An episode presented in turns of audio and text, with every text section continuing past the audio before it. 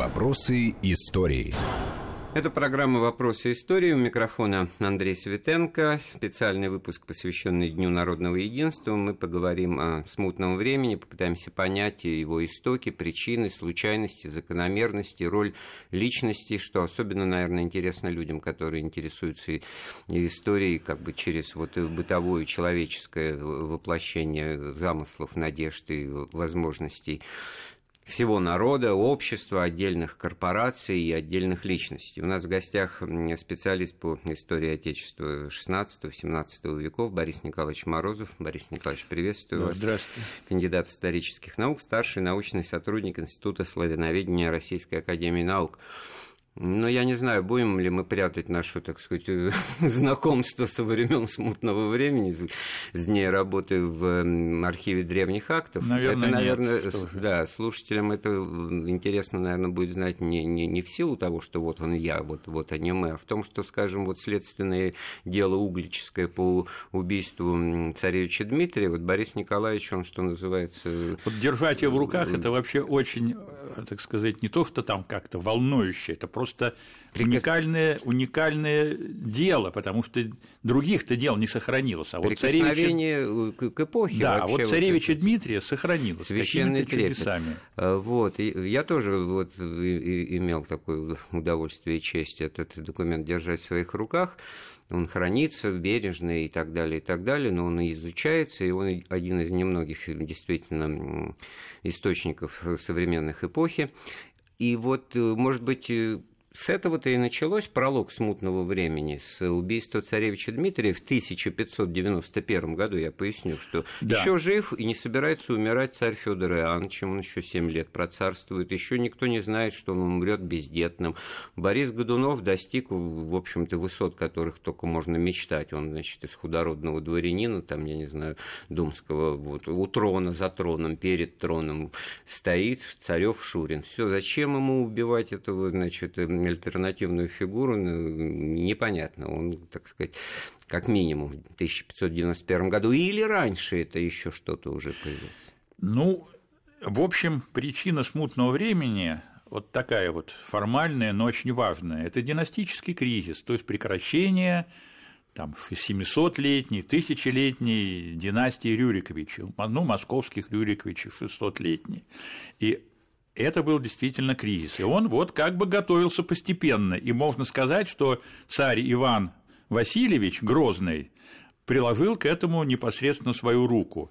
Ну, будем ли мы там точно уверять, что он его там ударял, и своего сына Ивана Ивановича, то есть старшего сына, наследника, принимавшего участие в управлении государством. Но есть такие красочные, достаточно убедительно звучащие объяснения той драмы, которая произошла там в палатах Александровой Слободы, когда невестка его, э, жена, значит, э, царевича Ивана, она была на сносях, она вечером на своей половине была, значит, неприбранная, как документы описывают, вошел царь, значит, э, вознегодовал ревновал, почему не, так сказать, в таком э, виде начал, значит, рукоприкладствовать, сын заступился, значит, он его вот так вот слово за слово, да, ну, бытовая, на, на почве э, бытовой ссоры, значит. Но это одна из таких версий, или, так сказать, легенда, ну, она вообще-то идет от иноземцев, а иноземцы тогда были, ну, ну как, как всегда, как, как они теперь, были довольно да. информированы, интересовались этим.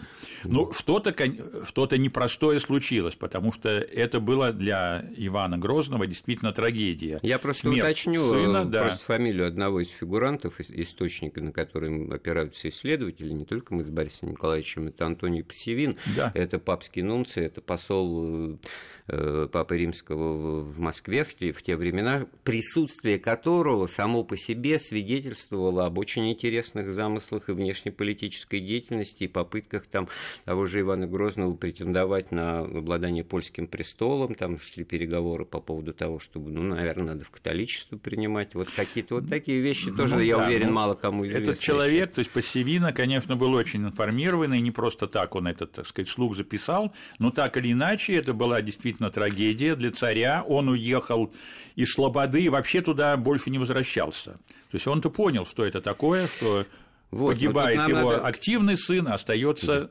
а, то есть всем было понятно, что Иван Иванович, вот известный всем только по картине Репина, Иван Грозный убивает своего сына, все вроде как бы фигура известная, но что он, кто он, портрет не рисуется абсолютно.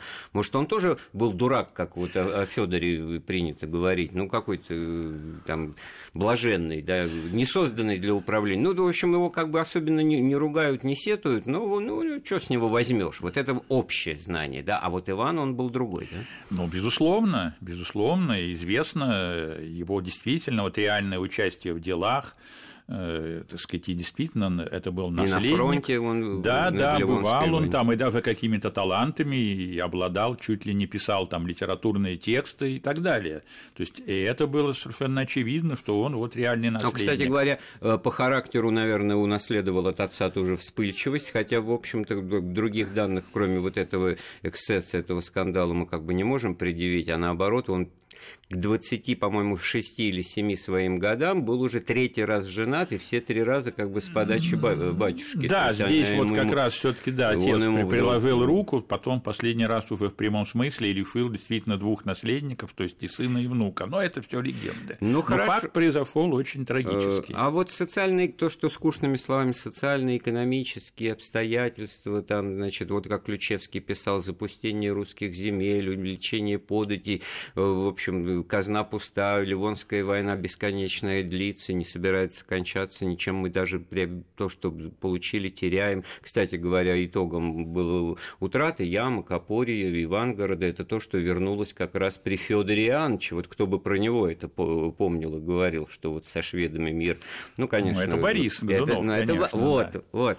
Борис Николаевич Морозов нам сразу подсказывает, что царь Федор Иоаннович, наследник Ивана Грозного, его сын, и, в общем, фигура легитимная, не вызывавшая никаких, так сказать, э, сомнений в том, что у него есть права на обладание престолом, он при этом абсолютный ноль как политик, абсолютно фигура, так сказать, ну, не знаю, так сказать, как стеночка для игры в теннис, да, значит, куда и ударил, туда и отскочит, и все это заслуга Бориса Годунова. Почему вот это вот но это закономерностью не назовешь, да, но это определенный, но очень важный элемент случайности в происходящем, потому что мы как бы подбираемся, у нас еще много впереди таких вот странных, запутанных со знаком вопроса вещей, которые как бы вот, да вот так вот получилось. Да, да, ну вот мы начали о том, что все таки конечно, кризис был и, так сказать, общегосударственный, экономический, и, в общем, да, который потом и отразился в политике. Действительно, Ливонская война очень обременительная, тяжелая для государства, привела просто к запустению земель. Об этом вот свидетельствуют песцовые книги. Вот мой учитель Сигурд Фмид вот помню, изучал. Он, да, изучал и зачитывал эти вот цитаты, что вот эти вот запустили деревни, а это все тут, тут еще и мор, как обычно, но... Тут ведь важно сказать, что это не Антонио Пассивин, это не какой-то Нет. нарративный источник. Нет, да, это уже есть, документы, Это да. документы вот э, такие фискального характера, налогооблагаемую базу, значит, э, для э, взятия податей, да, налогов и прочее, а из них картина-то ужасающая, не с кого брать, людишки разбегаются разбегаются да, на окраине. В общем, да? итоги правления Ивана Грозного, наверное, он сам это чувствовал, были весьма, так сказать, Да, территория печальные. прирастает. А вроде, территория да? прирастала а, на восток. Вот, на, на восток. восток. А вот центр и тот, тот экономический базис, который существовал, он переживал очень э, как раз тяжелые времена. Ну так вот, все таки 14, да, я ничего не путаю, да, с 1584 по 98 год лет правления Федора Иоанновича, который в скобочках мы, значит, говорим, при советничестве Бориса Годунова. Ну, за 14 лет-то можно было бы, наверное, что-то уже поправить, какие-то результаты. Да, в общем, и поправлялось. Вообще, я вот это вот Годуновское время, то есть, сказать, условно, начиная действительно со смерти Грозного, когда он постепенно, Борис Годунов, приходил к престолу, я его люблю и просто даже Э, вот изучаю рукописи этого времени, вообще культура вот очень интересна, она вот именно тогда как-то начала развиваться, более какие-то тонкие там, миниатюры, строительство храмов, это, это Борис, это все он делал. Но вот какие-то экономические все-таки подоплеки остались. То есть осталось такое моральное опустошение. Это вот, это вот часто это для, про других правителей, про другие времена очень, очень четко выплывает. Про кого-то говорят, о, это он и только благодаря ему, а про другого, который не нравится, говорят, ну да, ну полетели в космос, ну это при нем, он тут при чем сам, понятно, о ком я говорю. Да, вот да. в данном случае вот оживление культуры, какое-то цивилизационное, так сказать, просветление. Это как вот Борис Годунов, будучи сам, как мы догадываемся, такого рода человеком, мог обеспечить, э, что называется, в окружении, в элите, как минимум. Это для этого какие шаги предпринимались? Ну, я не знаю, вот если Иван Федоров первый печатник при Иване Грозном, его печальная, так сказать, карьера да. на, на Москве было была, да, то да. здесь это все возрождается, насколько я понимаю. Да, и книгопечатание, все. То есть вот с одной стороны такой, так сказать, некий расцвет, но, но не случайно все таки уже вот современники, уже вот в ходе смуты и после смуты вспомнили Ивана Грозного и как-то попытались. Не все. А, ну, за, на него за, свалить. заякорить вот да, туда. Вот, да, это вот на него понятно, все таки да. начались вот эти какие-то беды. Ну, вот. Э, ну, я, я сейчас вспомнил э, свою преподавательскую, когда еще были вступительные экзамены по истории в, в университеты, э, институты. Вопрос смутное время, значит, садится, значит, дрожащий, значит, юнец и начинает говорить, ну, начать надо со времен Ивана Грозного. Я думаю, ну, вообще молодец. В общем, правильно. А коллега значит, говорит, у вас вопрос прочтите, вы поняли про что? И вот тут, знаете, смутное время.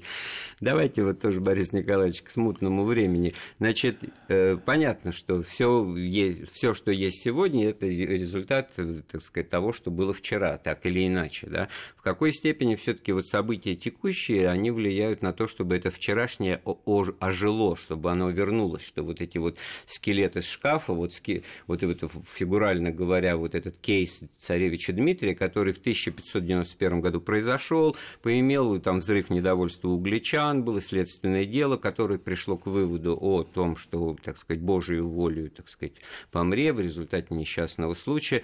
К следствию, к выводу этому пришло следствие во главе с главным оппонентом да, Бориса Годунова, Годунова Василием Шуйским, Шуйским да. будущим царем, кстати да, говоря, да. Да, тоже. Вот. И все это, значит, ну, если не подзабылось, то никакого прямого следствия не имело. А потом вот умирает все-таки спустя 7 лет Федор Иванович в достаточно молодом 40-летнем возрасте, и возникает вот это вот самое страшное для монархии э, вакуум власти, да? Ну, формально власть, так сказать, передалась как бы очень естественно, потому что Борис был правитель. Как? Борис был правитель, но, но для народа это было, безусловно, вообще не только для народа, конечно, для всего общества и для элиты это было ну не, необыкновенное явление, выборы, выборы нового. Вот. В России никаких выборов никогда не было. До этого, этом, да? До этого. Ну, разве что там варягов призвали там тысячу есть, лет э, назад. Э, то, то, что созывались земские соборы, и тем же самым да, Иваном Грозным да. собор согласия в начале его царствования, примирения, да. тоже очень интересная э, позиция. Это все таки так сказать, одна песня, да. так сказать, э, ну, это политического А вот то, что именно процедура выборов нового царя, ну, это впервые пересеклась династия. Это да. шок, я согласен. Безусловно. Это, это, в общем-то, в голове не укладывается. Но вы так как-то сказали очень для начала. Так, естественно, кому же еще, кроме Годунова? То есть на пустом месте, когда нет претендентов по, по родству, то все как бы, так сказать, сказали, что, там, наверное... Каких-нибудь по родству были, там у нас были знатнейшие князья, такие же Рюриковичи, вот. потомки там вот. удельных, Нет, даже великих князей. Не, ну, конечно, но... сколько там, 20 ветвей э, да, рода Рюриковичей. Но все таки вот в этом смысле уже вот имели больше в нашей стране вот это вот 16 век, вот эта централизация и вот это служилая вот все вот эта организация, так сказать, нашей аристократии, она, ну, в общем, Иван Грозный тут приложил свою руку, так и сказать, достиг опять результатов. Да, достиг, что никаких там независимости, никакой оппозиционности бояр в смысле там э, какого-то раздробления государства на уделы, о чем нас пугали, между прочим, советские учебники еще mm. там со сталинских времен, вот это бояре, они бы тут хотели все там mm. опять там, это было нереально. То есть все уже были в какой-то иерархии вот служебной, кто кто как служил, какими полками командовал, а Борис был официально даже вот при Федоре, то есть им вы, может быть... Гарантом вот это сохранение Да, он был вот назначен, системы, там даже он такие были, я этим интересовался, вот как это проходило. Постепенно он сначала стал первым боярином, конюшем. Вот конюшей боярин – это вот считается вот первый боярский думе потом он стал там слуга, это еще выше, чем все князья, там, это вот выше, чем бояре. А потом у него был такой интересный прямо титул правитель земский, и Федор с этим соглашался. При жизни Федора. При жизни Федорова это вот это вот очень интересная история.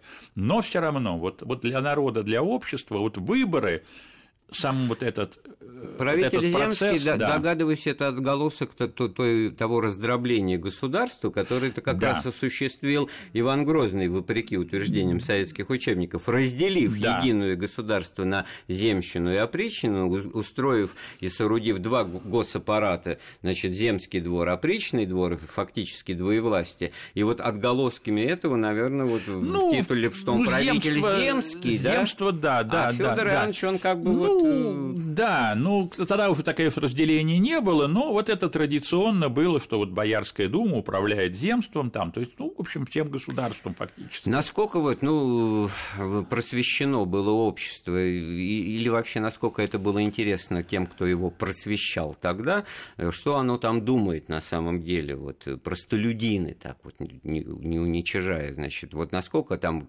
простой крестьянин знал, что правитель земский Годунов и со смертью Федора Ивановича скорее всего там смекая, так сказать, из тогдашних СМИ, узнавая об этой вести, с церковных амвонов, как я догадываюсь, значит, делал вывод, что, ну, теперь-то, наверное, будет Борис Годунов царем. Ну, тогда, э, собственно, просвещение это было, ну, в таком смысле, так сказать, информации, вот опять же, оно вот еще было достаточно, только оно только развивалось, вот как, как, как ни странно, толчок-то ему дала потом смута, то есть вот во время смуты уже вот это было уже важно, об этом нам, А- может быть, к общественному мнению, будет там- пропагандистские да, сюжеты. Да. Хотя Борис тоже в этом смысле уже когда получил этот трон, избрался, он очень интересный такой составил текст, такое многолетие словословие, такое прям поэтическое. Его, кстати, Александр Сергеевич Пушкин, Пушкин переска- пересказывал в своем, Борисе да, Годунове. да, Борисе Мгм. Годунове. Это действительно такой специальный текст. Он, я тоже видел его чуть ли не подлинники на свитках,